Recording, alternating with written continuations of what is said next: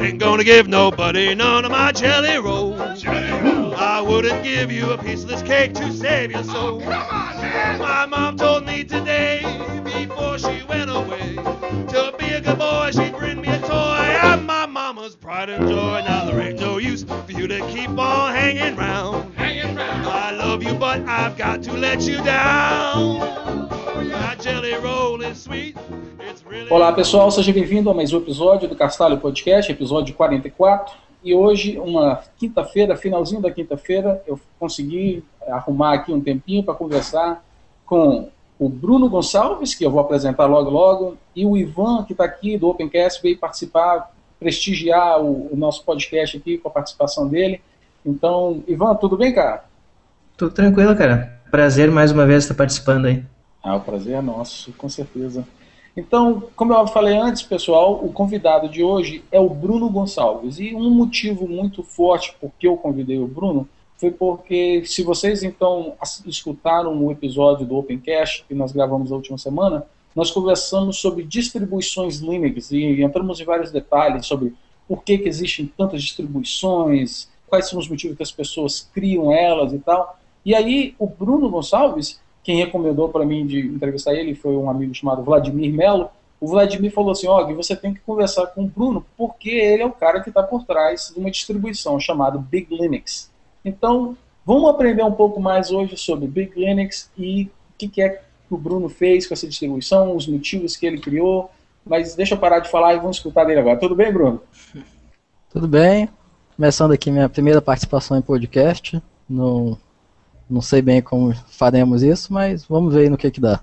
Não, não, não tem segredo, não tem mistério nenhum, não. Então, logo, de, logo de cara, Bruno, eu quero saber, primeiramente, ah, você está falando de onde? Brasília. Olha só, você então foi recomendado porque você criou uma distribuição chamada Big Linux. E eu te confesso que até então eu nunca tinha ouvido falar. Mas isso não quer dizer muito, porque eu sou meio que desligado assim das coisas que estão acontecendo é, no Brasil. Assim, eu, eu sei somente de coisas, é, talvez pode dizer meio antigas. Então, vamos lá, fala para mim o que, que é o Big Linux.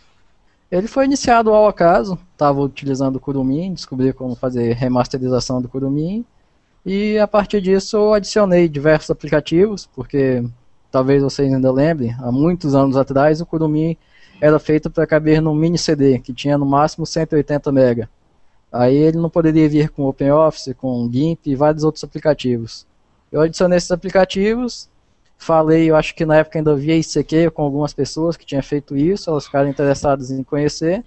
Eu disponibilizei no código livre, que me cederam espaço para colocar o ISO, e algumas pessoas baixaram, acharam interessante, que já vinha mais completo, e foram pedindo algumas melhorias, eu acabei disponibilizando, aí foi saindo mais versões, 1.1, 1.2 e por aí vai. Mas não é. Não teve assim um objetivo inicial. Foi só um acaso mesmo. Não, mas, mas, tipo assim, então é, a primeira coisa que eu posso assumir aqui é que você não é um usuário qualquer, porque não é qualquer pessoa que cria uma distribuição Linux hoje em dia. Apesar que, tudo bem, você pode até falar que facilitaram bastante, existe talvez mais recursos, mas quando foi que você começou o Big Linux? Bom, isso aí, deixa eu ver, fazem oito anos, então foi em 2004. Mas eu sempre fui um usuário meio diferente mesmo. Eu comecei a utilizar Linux porque eu estava mexendo com um banco de dados muito grande e eu precisava montar um, um, ambiente clusterizado de banco de dados. E acabei não, não fazendo esse banco de dados porque esse é um custo muito alto, mas eu passei a utilizar como um desktop. E achava o Kurumin interessante por ser bastante mais simples do que as outras opções nessa faixa de 2004, 2003 e acabei fazendo remaster dele. Tá, mas então oito anos atrás, esse tipo de coisa de fazer a remasterização de uma distribuição, isso não é uma coisa muito fácil, principalmente oito anos atrás? No Kurumin era até bastante simplificado, que já tinha o script bem automatizado do, do Morimoto. Era realmente muito diferente de hoje, né? Inclusive, não existia essa competição entre distribuições. Eu comecei utilizando lá, participei do fórum do, do Kurumin, tinha o pessoal do Calango, a gente sempre trocava ideias entre a gente e desenvolvia scripts junto, tentava desenvolver cada vez mais automação e integração dessas três distribuições, que são Big Linux, Kurumi e Calango. Tá legal. Então aí, quer dizer, você começou com o Kurumi, mas aí eu sei, eu dei uma olhada no, no, no site do Big Linux e chegou um ponto onde que você mudou de distribuição, não foi isso?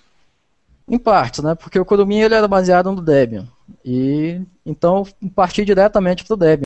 Uhum. Só que naquela empolgação inicial de tá começando a ver como as coisas funcionam numa distribuição, eu exagerei na, na quantidade de recursos do 2.0. Inclusive foi a primeira distribuição a colocar um desktop 3D automatizado. Você tinha já como, como rodar tanto o KDE quanto o GNOME em 3D. Isso acho que foi em 2005, utilizando o sistema Metis, que praticamente ninguém chegou nem a conhecer. assim, o Metis, ele tentava ser um desktop já. Então, não existia essa ideia de colocar um desktop dentro dele para você ter algo funcional, porque ele era, ele lembrava um pouco um Fluxbox piorado, só que com os recursos de rotacionar janelas. E aí eu fiz algumas gambiarras para conseguir colocar o, o KDE e o GNOME para rodar dentro dele. Isso em 2005? Isso, por aí, em torno de 2005. Foi inclusive quando o Marx, lá o, o chefe da Canonical, esteve aqui no Distrito Federal e apresentei no meu notebook um desktop 3D para ele. Foi a primeira vez que ele também teve contato com um desktop 3D. E, e qual foi a reação dele? Bom, ele, ele achou muito interessante, né? Fez até uma certa cara de espanto quando ele esteve aqui no Distrito Federal fazendo umas palestras, eu tive contato com ele. E mas logo após foi iniciado o desenvolvimento do Compis, né? E o projeto Metis acabou ficando de lado. Cara, olha, você, você falou todas as coisas que você mencionou até agora, a, tipo assim, eu, eu não eu, eu tô bem assim surpreendido porque é, baseado nessa nessa época, 2005, foi no finalzinho, talvez assim, talvez no meado de 2005, mais para perto do final, que o Ubuntu começou a, aparecer, né? É, as pessoas começaram a falar mais de Ubuntu. Eu não me lembro exatamente quando foi que saiu a primeira distribuição, a, a, a primeira versão do Ubuntu. Mas tudo isso que você mencionou me parece assim que estava bem avançado comparado com as outras distribuições. Como é que como é que você fez tudo isso, cara, sozinho? Bom, o Big Linux ele foi lançado alguns meses antes do Ubuntu, né? E o Ubuntu chegou assim com mais uma distribuição. Ele fez o sucesso inicial dela foi principalmente por mandar discos para o mundo inteiro, numa época que a conexão ainda era muito mais limitada. Muita gente ainda usava conexão de escada. E nisso aí que foi assim, eu acho que a primeira coisa que chamou a atenção para o Ubuntu. E depois eles foram mostrando realmente que o sistema era de qualidade. Mas em relação ao Big Linux foi mais dedicação mesmo. Sempre gostei de software. Assim, sempre não, desde que eu comecei a ter contato com software livre, eu gostei do, de desenvolver para software livre e de trazer novos recursos, porque era um desktop realmente arcaico quando, nesses meados de 2004. Por exemplo, se você colocava um CD, não acontecia nada. Você tinha que montar um CD para poder acessar os arquivos. Não era uma época ainda nem que a gente tinha acesso a pendrive, mas quando chegaram os pendrives, a gente colocava um pendrive no computador, não tinha acesso a esses recursos. Uhum. E muito baseado no que o Modemoto já vinha desenvolvendo, que era um, tudo em shell script para automatizar o desktop, teve um pessoal que veio comigo que fazia muito essa parte de automação e disponibilizar coisas que existiam, mas não eram viáveis. Por exemplo, o desktop 3D, eles já existiam no projeto, mas ninguém viabilizou para que isso fosse prático de usar. Então eu passei mais de um mês trabalhando em cima só dessa automação para o desktop 3D. E era basicamente isso que a maioria dos, de quem desenvolvia aqui no Brasil para distribuições fazia. Pegava algo que não era funcional, mas que tinha como fazer funcionar e tornava isso ao alcance de dois cliques. Poxa, mas eu ainda estou assim, eu estou chocado, surpreso, porque me parece uma coisa muito avançada e eu estou surpreso por isso e pelo fato de que eu não escutei nada de tudo isso. Então, vamos, eu, eu tenho que dar um passo para trás aqui para me entender um pouco mais uma coisa, porque se você começou isso em 2004, em 2005 você já tinha uma coisa bem avançada dessa forma, assim, é, qual é o seu background? Ou seja, como é que eu não sei quantos anos você tinha quando você começou a fazer essa distribuição, mas o que, que você já sabia que te, te botou na posição de poder fazer isso? Bom, iniciei o Big Linux com 17 anos. Eu não tinha nenhuma formação em informática, mas praticamente a vida toda eu tive na frente de computadores. Eu comecei com MSX. Então uhum. já tinha assim alguma alguma experiência com informática, mas nada muito avançado. E aconteceu muitas vezes de passar mais de 24 horas seguidas tentando resolver um problema. Então, mas aí com 17 anos você estava fazendo o quê? Segundo grau? Não, é, eu terminei com 16 anos do ensino médio e dei um tempo. Eu, por volta dos 20 anos eu entrei na faculdade.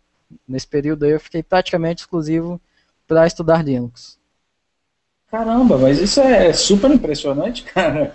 Uma pessoa assim sozinha, tudo bem em 2004, estava bem assim, já tinha bastante coisa, mas eu ainda acho uma coisa muito impressionante. Então, o, o Big Linux, quando foi que chegou no, no momento assim que você falou assim, ah, eu vou fazer esse bagulho, eu vou fazer minha própria distribuição? Bom, não teve bem isso de vou fazer minha própria distribuição, né? Como eu falei, eu fiz algo, lancei, algumas pessoas gostaram, fui aprimorando, mas eu acho que seria nessa versão 2 mesmo, que eu vi que tinha como fazer algo, tentar fazer algo realmente diferenciado. Que foi onde eu exagerei nos recursos, porque além dessa novidade, era um CD só, que vinha com KDE, KDE em versão 3D, GNOME, GNOME versão 3D, IceWM e Fluxbox. E cada um desses desktops ele era configurado de uma forma independente. Era e sim, e cada, cada um desses desktops já vinha configurado com aplicativos específicos. Por exemplo, no KDE você usava OpenOffice. Quando você ia para o SWM, você usava Bayword e GNOMeric. Então era muita coisa em assim, um CD que vinha praticamente tudo que o usuário precisava desde um computador muito, é, com muito poucos recursos, que usava Fluxbox e a Bayword, quanto um computador muito moderno que tinha já uma placa aceleradora 3D e que você poderia utilizar um KDE 3D. Só que o problema disso foi a manutenção, não teve como manter isso estável. As primeiras atualizações que surgiram no Debian começou a quebrar tudo no repositório.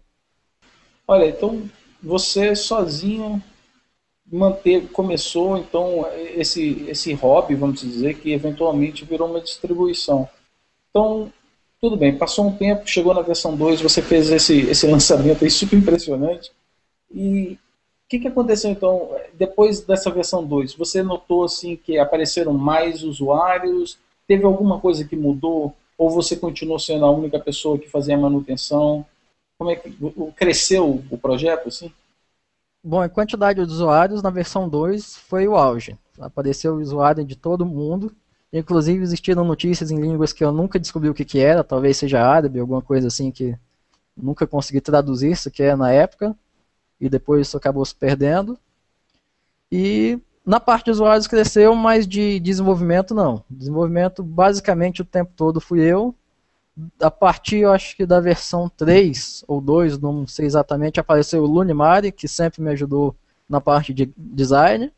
Ele chegou a fazer também alguns shell scripts, e exceto ele, uma colaboração ou outra menor com algum shell script.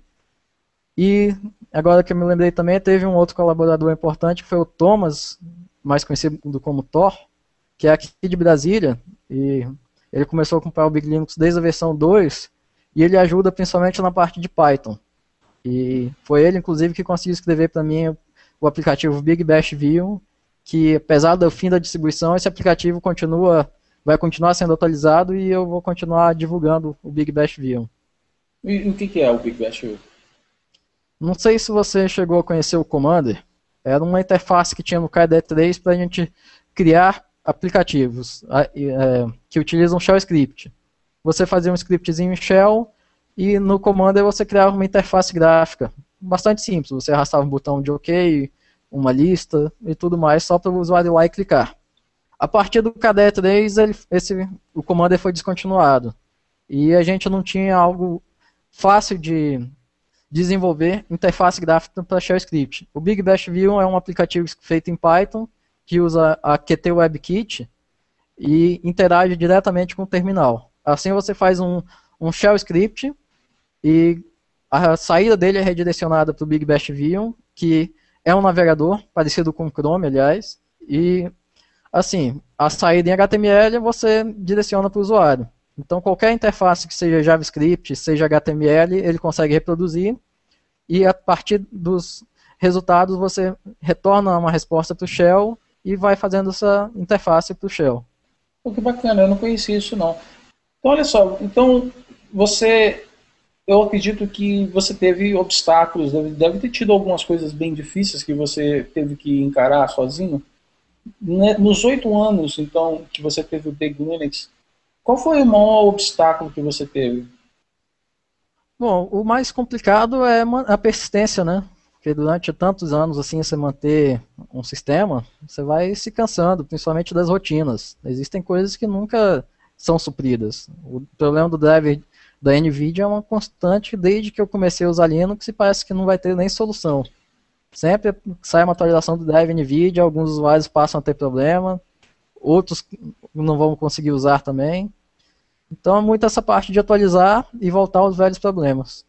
Então quer dizer, é, chegou no ponto que a manutenção já estava pesando bastante então para você. Isso, a parte de manutenção sempre foi a parte mais chata de se manter.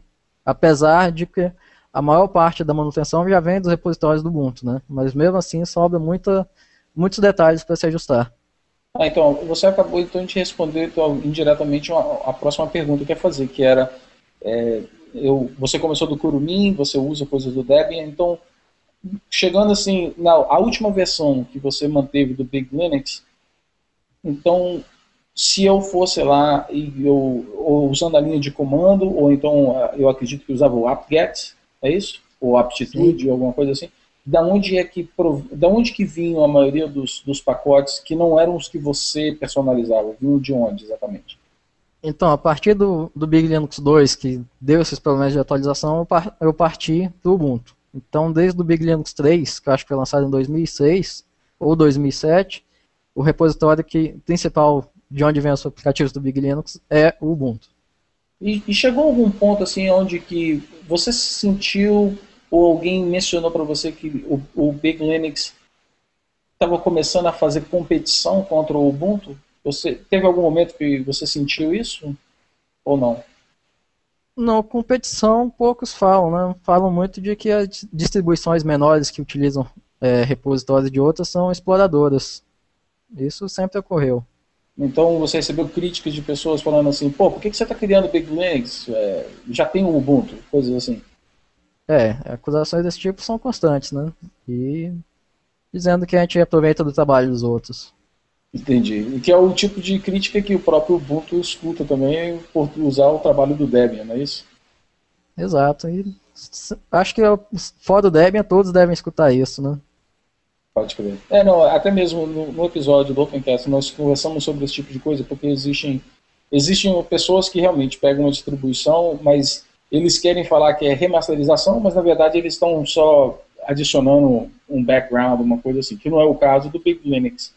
Então, olha, você chegou num ponto assim onde que a distribuição pegou um pouco de nome, pessoas começaram a usar. Você tem algum tipo de estatística em termos de quantos usuários chegou assim o máximo chegou a, usar o Big Linux? Não, eu nunca adicionei nenhum sistema de estatística no sistema e acompanhei assim sites como Super Downloads, é, DistroWatch, só por sites assim. E o próprio site do Big Linux tem estatística dele, né? Por exemplo, a versão que foi lançada em janeiro, quando eu olhei mês passado, ela teve 30 mil downloads. E no DistroWatch, qual foi o, o máximo ranking que você chegou? Se eu não me engano, chegou ao oitavo lugar, nessa época do 2.0. Caramba! Isso é muito impressionante, cara. Isso é muito impressionante. Nessa época, então, que você, que o Big Linux chegou no oitavo lugar, quantas pessoas tinha na sua equipe? Bom, tinha o eu, tinha o eu mesmo, tinha eu outra vez. tinha esses caras todos lá. Eu te pergunto isso porque eu realmente estou assim, muito impressionado, porque eu, eu participei de algumas comunidades e distribuições, aí eu já fui até o gerente de uma, gerente de, como é fala, da comunidade e eu tentei trazer uma, essa, uma dessas distribuições, eu, eu, lembro que era assim, era cento e tanto no DistroWatch, e no máximo acho que eu consegui trazer ela até no 70, por um motivo ou outro que não vale a pena entrar em detalhes. Agora então, você, você e você levou o Big Linux até o número 8, isso é muito impressionante, muito bacana mesmo isso aí. É, até hoje acho que está por volta de 40 a 50, não, não sei exatamente, mas uma coisa que sempre dificultou no ranking da DistroWatch é que o Big Linux é feito em português e eu tenho muita dificuldade com inglês. Então, alguns usuários até traduziram boa parte do sistema para inglês, mas não chegou a ficar algo redondo. E quando você diz assim, traduzir, seria traduzir exatamente qual parte? Não seriam os, alguns aplicativos, os aplicativos comuns, né? Seriam o que exatamente? Seria tudo que é desenvolvido para o Big Linux. Em geral, são interfaces feitas com Big Bash View. Hum. São configuradores gerais para o sistema. Tá bom. Cara, uma coisa que eu notei é mais ou menos assim: existe um. um eu, eu notei que algumas vezes, quando tem uma pessoa que cria uma coisa assim bem bacana, e principalmente se relacionado ao Debian ou ao Ubuntu, me parece que o pessoal da Canonical se aproxima e tenta talvez trazer essa pessoa para trabalhar para ele. Aconteceu algo parecido com você? Então, como eu falei, o Mark chegou a vir aqui no DF e eu tive algum contato com ele aqui. Mas foi coisa rápida, ele me deixou o e-mail e tudo mais, mas justamente por eu não ter afinidade com inglês, eu acabei não mantendo contato. Mas ele me deu toda a liberdade de manter contato, tanto por IRC quanto por e-mail. Mas isso foi logo no começo, você falou, né? Ou seja, antes do próprio Ubuntu ser lançado, correto? Não, o Ubuntu já existia. Ah, ainda, tá. Ele ainda não era nem live CD, eu acho, porque no começo você ele era não lembro exatamente como era, mas parece que era um Tinha disco de instalação e outro live CD separados. Mas a partir disso não. Depois dessa época eu não tive mais contato com o pessoal da Canonical. Tá bom, então Bruno, então tudo bem. Chegou num ponto então que, como você mesmo tinha mencionado um pouco antes, que você decidiu então não continuar não fazendo, não continuar mantendo o Big Linux. Por que, que você chegou nessa conclusão? O que, que foi que te levou a, a terminar então esse projeto depois de oito anos? Bom, eu já vinha pensando em terminar o Big Linux já tem cerca de dois anos e é mais por isso que eu falei mesmo. A manutenção do sistema é muito chata.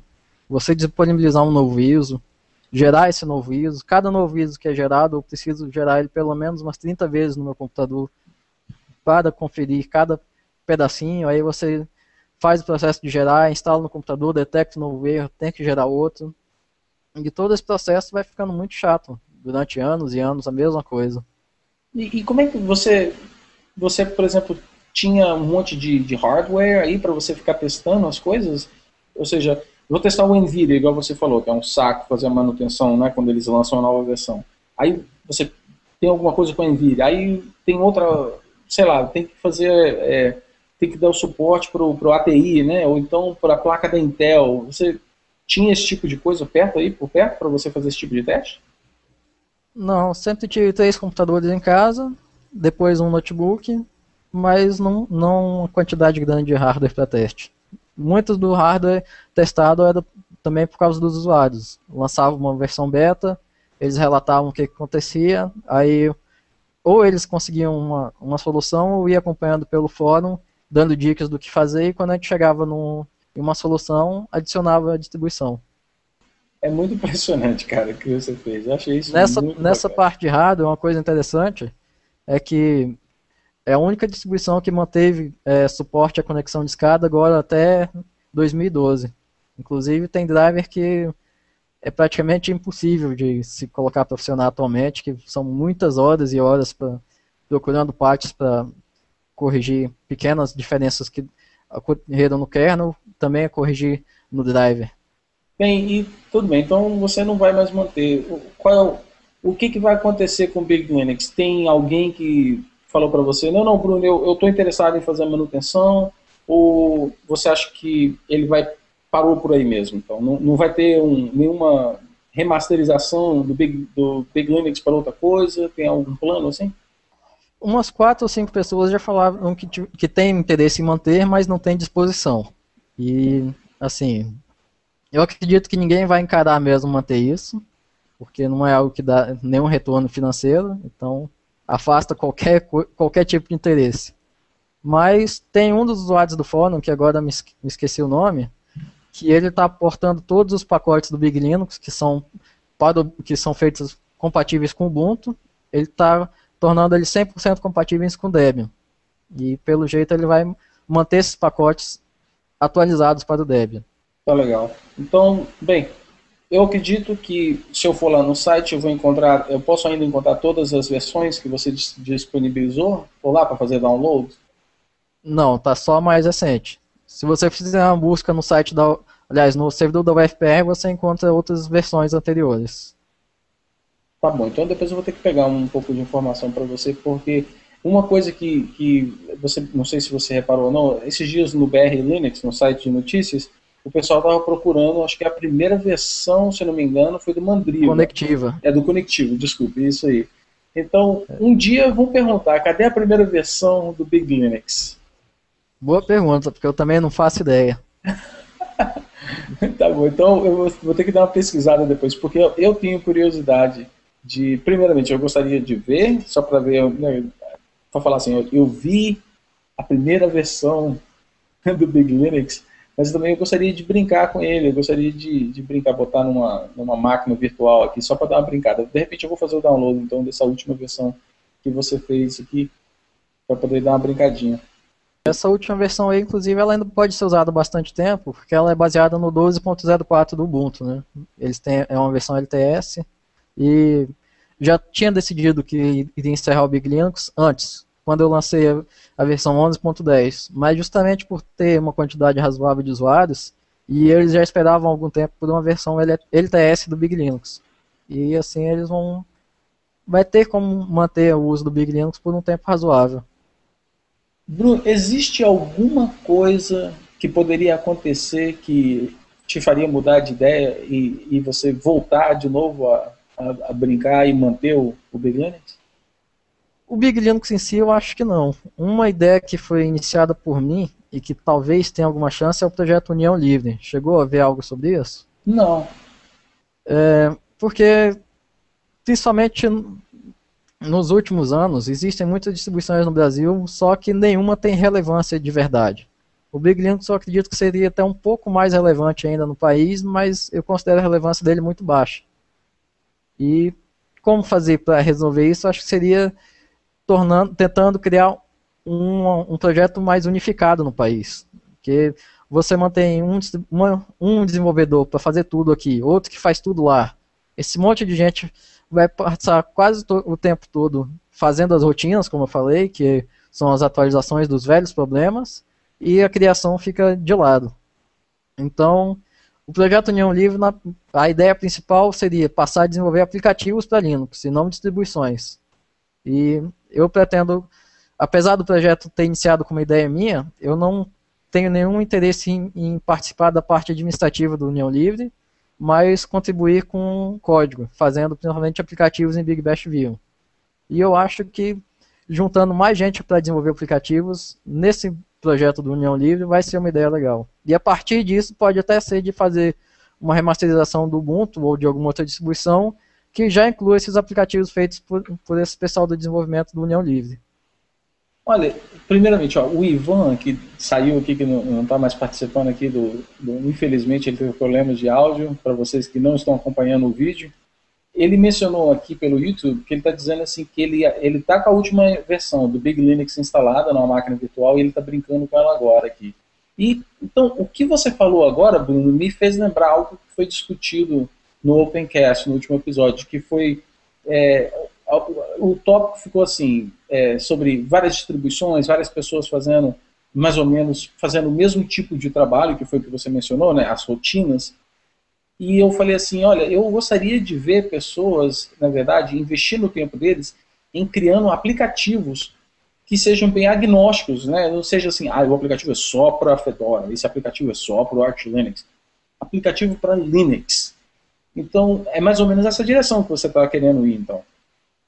Exato. Inclusive eu falei que essa semana ia lançar alguma coisa, acabei pegando uma gripe, vou ver se eu lanço amanhã. É um aplicativozinho para escanear documentos. Ele, você, ele usa aplicativos que já tem no terminal, eu só fiz uma interface em Big Bash View e ele automatiza o arquivamento por data.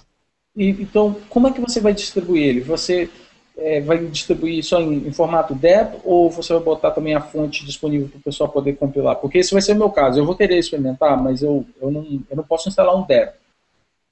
Aí que tá. Eu nunca me dei muito bem com compilação. E, então, sempre procurei usar a linguagem de script. E nesse caso, você vai instalar o Big Bash View, que funciona em qualquer distribuição. Tem inclusive um sitezinho à parte. Se você mandar uma busca aí, vai acha fácil. E com o Big Bash View você vai só executar um shell script e essa interfacezinha vai funcionar. Vai ter lá a lista de dependências, você instala é, é alguma coisa do Xsun e o kdialog. Mas o kdialog, inclusive, vai estar lá escrito que sem ele funciona normalmente. A ideia, a minha ideia é realmente continuar desenvolvendo aplicativos e, sempre que possível, que não necessite compilação. Tá, então Bem, isso aí vai facilitar bastante aquele lance, né, de você não ficar preso a uma distribuição, o que vai abrir bastante portas né, para você. Ou seja, se você usa Linux, perfeito. De repente até outras distribuições, eventualmente talvez, né, o Mac ou Windows, não sei, mas você, então, futuro agora. Então, o que, é que a gente pode esperar? A próxima vez que eu for checar o seu nome, vou procurar Bruno Gonçalves, o seu nome vai estar atrás exatamente do que? Vai descer União Livre ou vai ter alguma companhia? quais são os seus planos futuros? Meus planos são mesmo assim, desenvolver aplicativos e, e ideias. Eu tenho. Talvez eu lance alguma ideia de, de configuração de desktop, porque eu acho que está todo mundo muito focado nisso de criar um desktop novo, mas que não é algo que realmente necessita. Você tem Gnome, tem Unity, tem KDE, mas tudo pode ser feito dentro do KDE. O Plasma, ele conseguiu ser mutante o suficiente para ser similar a praticamente qualquer outro desktop. Então eu pretendo fazer só algumas imagens do, de funcionamento do KDE mostrando que ele, que ele é mutante o suficiente para isso e continuar desenvolvendo é, aplicativos no Big Bash View e inclusive fazer um curso de Big Bash View online gratuito, disponibilizado lá no fórum do Big Linux, que já foi iniciado e tem também agora que tá, vai ser lançado, provavelmente esse mês, o meu primeiro livro, que não é só meu, é feito em parceria com o Thales de Araújo. E é um livro bem iniciante mesmo, para quem está começando a utilizar Linux. E a maior parte do conteúdo dele é voltado para o Ubuntu. Então, pretendo participar mais dessa parte de desenvolvimento de aplicativo e de instruir o usuário como utilizar o sistema e até mesmo no desenvolvimento com a parte de Big Bash View. Como é que é o nome desse livro seu que vai ser publicado? Pode ser falado já? É Simplicidade ao seu alcance. Linux, simplicidade ao seu alcance. Pô, bacana. Então, como é que eu vou, como é que eu que moro aqui nos Estados Unidos vou conseguir uma cópia autografada sua? Boa pergunta, porque eu não sou escritor. É, o Thales, que é um amigo meu, já escreve há bastante tempo, tem alguns livros publicados e me chamou para fazer parte do, desse livro dele, onde fizemos meio a meio. E eu escrevi boa parte, mas ainda não sei como vai funcionar essa parte de compra e venda. Em breve eu tenho como responder isso. Saquei. Bem, então eu vou ter que depois achar uma forma aí, porque eu, eu gostaria é, muito de dar uma olhadinha nesse livro seu. Tem um comentário aqui no YouTube do Rafael Nery, ele está falando justamente aqui da União Livre, então ele já está a par da ideia. Ou seja, eu, eu aqui não conhecia, fui, fui conhecer sobre a União Livre agora mas já tem pessoas aí que já estão por dentro do assunto, que é muito bacana. Poxa, olha, Bruno, eu acho muito bacana essa ideia de você sair um pouco do, do lance assim, de, de distribuições e, e querer criar uma coisa mais genérica. Porque, para mim, na minha opinião, esse é o futuro, sabe? É o futuro para qualquer pessoa. Até mesmo, como eu tinha mencionado, é, a ideia de, talvez de uma companhia porque pô, todo mundo tem que pagar as contas, né? Então eu vejo assim um grande futuro nesse lance assim, deixa a Canonical e a Red Hat e a, you know, quem é que está por trás do open source hoje em dia, eu nem lembro mais, mas deixa esse pessoal brigar pela, pelo o campo de quem que vai criar a distribuição e chega as pessoas para vender os aplicativos, que é o que está acontecendo no mundo do, do Apple ou do Android, né? É, eu nunca tive muita preocupação nessa parte de venda. Eu meu negócio sempre foi criar o sistema e tentar fazer ele ficar cada vez melhor. Então, inclusive União Livre, eu, eu me mantenho o mais afastado possível da administração. Estão criando um regulamento, estão criando uma, uma fundação mesmo registrada e tudo mais. Toda essa parte administrativa está sendo pensada por outras pessoas, mas eu estou me mantendo afastado disso e focando somente na criação de código mesmo. Bacana. Então você, você gosta de programar, o seu negócio é fazer os aplicativos. É, eu gosto de fazer as coisas e não, não me dou muito bem com essa parte financeira, administrativa, tanto que o Big Linux está aí, oito anos de prejuízo. tá legal. Olha, eu vou ter que depois então encontrar, de repente pegar algum contato com você, que eu gostaria de aprender um pouco mais sobre a União, União Livre. É, um, é uma coisa que, que parece é um, bem interessante. É um projeto que eu acho que compensa bastante divulgar e trazer novos participantes. Bacana. Então, depois, quando a gente terminar a gravação eu vou, vou, tentar pegar um pouco mais de informação com você. De repente, você pode indicar alguém que eu possa conversar sobre a organização e, e toda a ideia do, desse projeto. Então, Bruno, olha, foi muito bacana conhecer toda essa informação aí que você me deu, conhecer um pouco mais sobre o Big Linux. Eu, é uma pena que eu não conhecia antes. É, então, quer dizer, não, é uma pena porque talvez justamente você falou o lance do inglês, talvez seja por isso que talvez não tenha aparecido nos, nos sites de notícias assim que eu acompanho, que eu acompanho bastante é mais coisas em inglês, né? É uma pena, porque me parece que realmente foi um projeto muito bacana e muito avançado para a época dele. É, eu acho realmente que não existe necessidade de manter uma distribuição ainda no, no Brasil, que as maiores têm mais condições, uma Ubuntu, uma, aliás, uma Canonical, uma Red Hat, só que existem também alguns detalhes relacionados à patente de software, que no Brasil nós temos algumas liberdades a mais do que a Red Hat e a Canonical têm, porque eles fazem é, softwares para serem, serem distribuídos dentro dos Estados Unidos. E, inclusive, isso é relacionado a codex e, alguma, algumas outras características desse tipo. Então, eu acho que o principal ponto do Linux Mint ter tido essa divulgação é porque eles eles estão disponibilizando uma versão que funciona para esses países como o Brasil que tem mais liberdade para adicionar pacotes que não podem ser distribuídos dentro dos Estados Unidos. Uhum. E pode ser o caso no Brasil de ter alguma coisa que faça um sucesso similar ao Linux Mint. É, faz sentido, é uma coisa que eu não tinha, eu realmente não tinha parado de pensar nisso. É, e dentro desse aspecto de, de falta de distribuição apesar de ter essa quantidade absurda, eu acho que está faltando ainda uma distribuição focada no pessoal da terceira idade, que é uma galera que está cada vez mais ligada à informática e que eu não vejo atenção para eles. Bem, Bruno, é. tem bastante coisa a gente conversar e eu gostaria então de, de tocar no, no, no, seu top 5 agora, que é curiosidade de saber que tipo de música, que tipo de coisa que você gosta de ler, que tipo de coisa que você gosta de assistir. Então, eu estou vendo é. que tem uma televisão aí atrás de você aí, então vamos começar. O que, que você. O que, que é que te marcou na sua vida ou que você ainda curte hoje em dia em termos de filme ou televisão? Filme, TV, vamos ter que acessar outra partição do cérebro agora para identificar. Mas de filme, o que eu vi bastante foi Rock, todos os seis, Scarface, Chaves é importante, né? Chapolin, que é o herói de todos nós, do terceiro mundo. Mas eu vejo muita TV.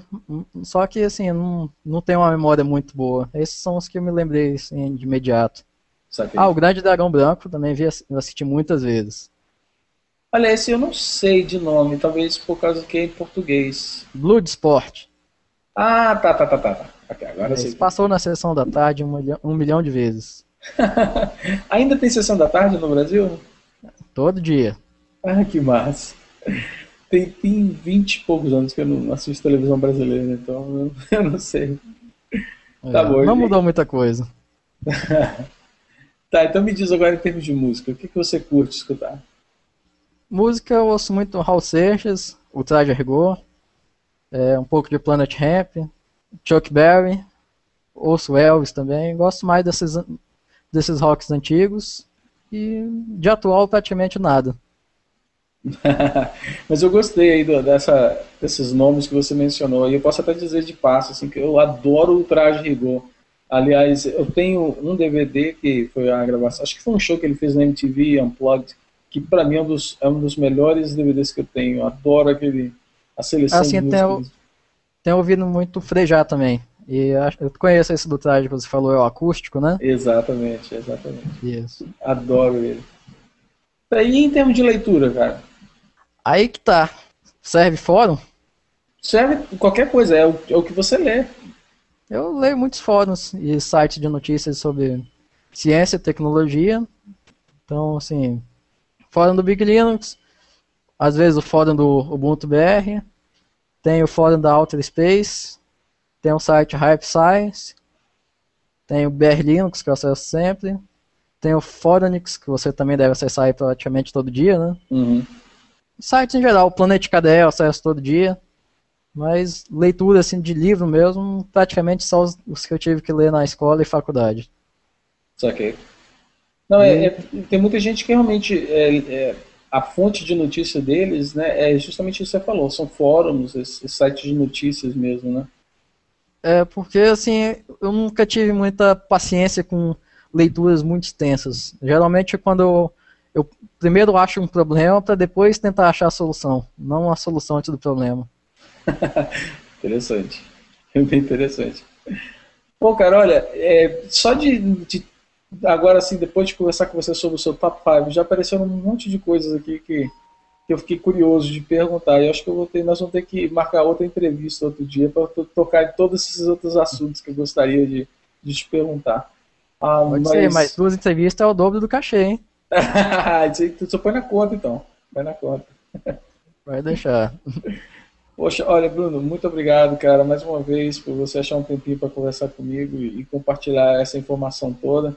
É, eu achei a coisa muito interessante mesmo. É, e eu, tipo assim, eu falei várias vezes e vou falar novamente. Eu fiquei bem impressionado com o que você fez aí. E eu vou dar uma olhada na União Livre.